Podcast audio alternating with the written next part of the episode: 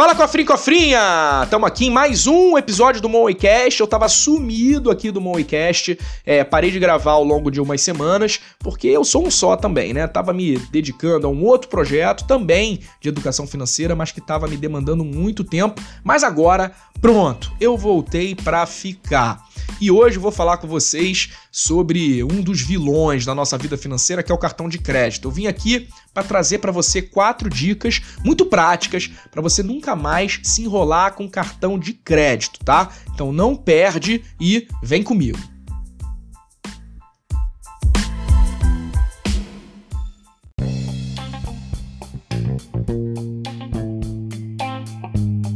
Primeiro vamos falar por que, que o cartão de crédito é um grande vilão das finanças das pessoas. O cartão de crédito, ele é o instrumento financeiro que o banco te dá, onde ele cobra mais juros. É isso mesmo.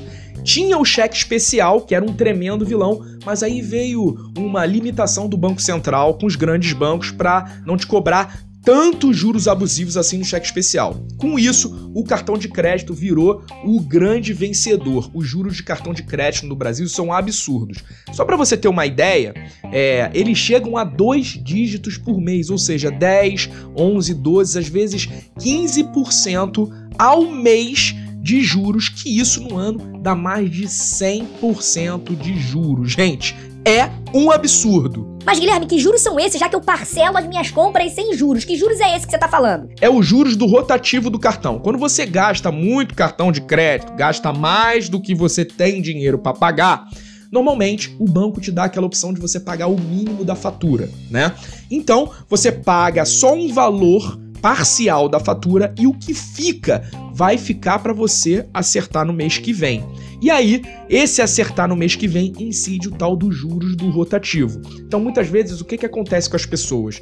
Elas, enfim, passam por um momento de dificuldade, então gastam um pouquinho demais, não conseguem pagar a fatura toda, paga o mínimo. E aí, só de ficar pro mês que vem aquela, aquele restante da fatura já se enrola, porque os juros são tão altos e ainda acumula com o que você tá gastando já no outro mês, e aí dá uma zona generalizada. Então, qual é a base das minhas quatro dicas? É justamente fazer com que você se cerque de ferramentas para você não se enrolar e acabar não gastando mais dinheiro do que você tem, porque o cartão de crédito não deixa de ser um dinheiro emprestado que você está pegando com o banco.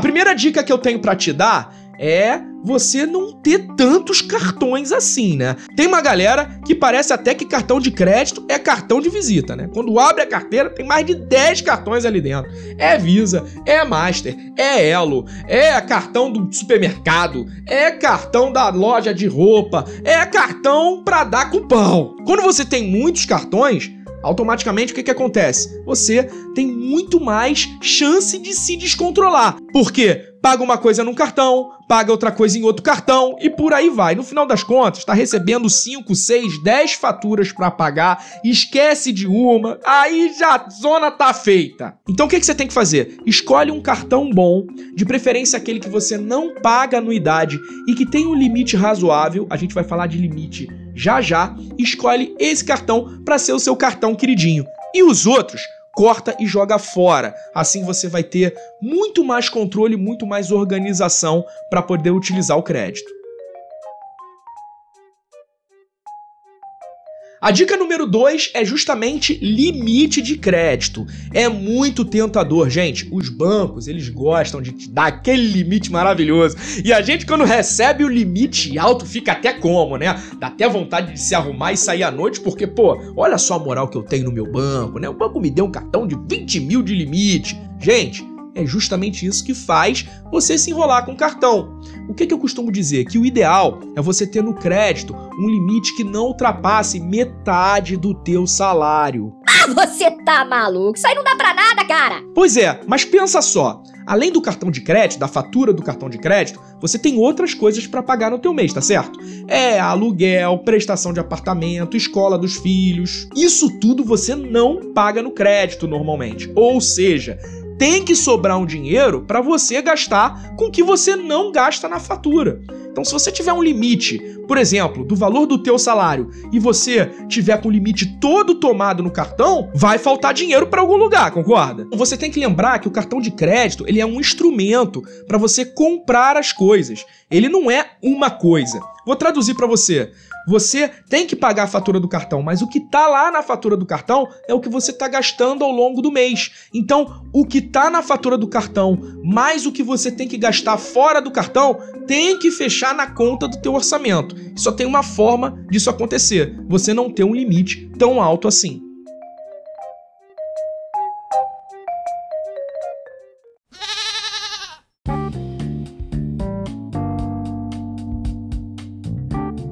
Terceira dica que eu tenho para te dar é na forma de você utilizar esse cartão.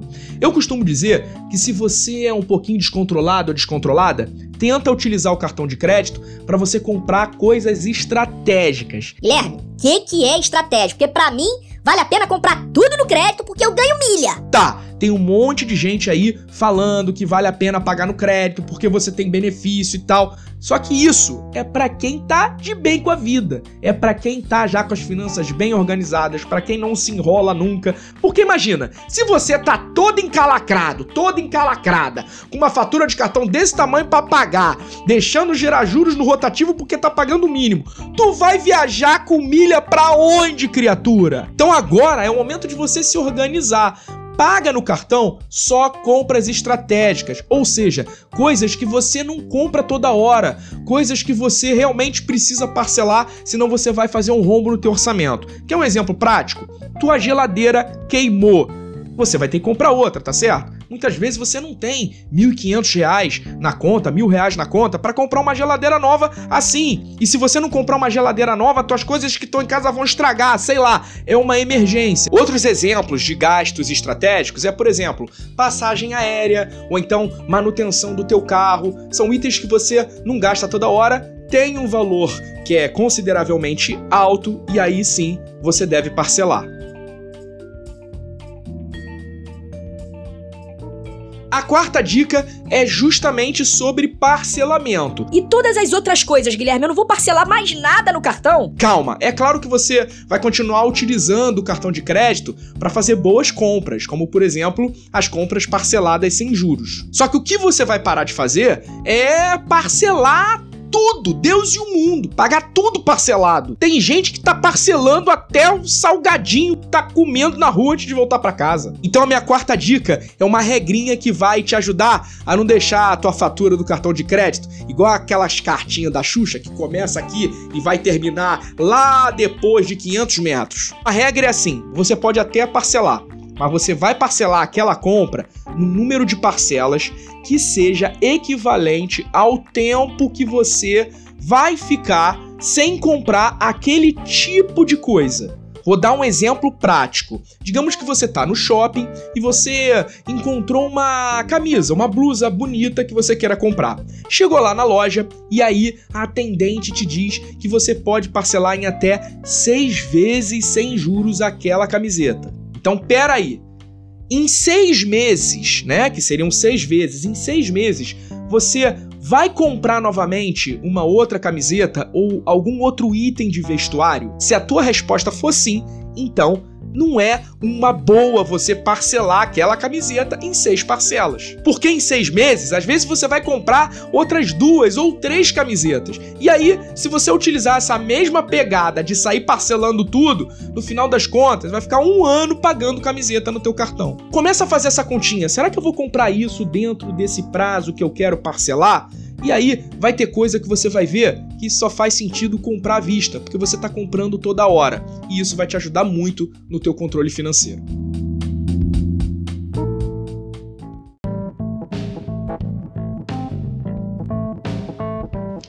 Cofrinho, cofrinha, estamos chegando no final do episódio. Eu espero que esse conteúdo tenha te ajudado. Eu tô aqui todos os dias tentando colocar um pouquinho mais de inteligência financeira na tua cachola para você aprender cada vez mais a lidar melhor com dinheiro. Não deixa de me acompanhar também nas redes sociais, tanto no Insta, no YouTube, no TikTok, que lá vai ter sempre muito conteúdo rico e de graça para você evoluir financeiramente. Tamo junto e até a próxima. Thank you.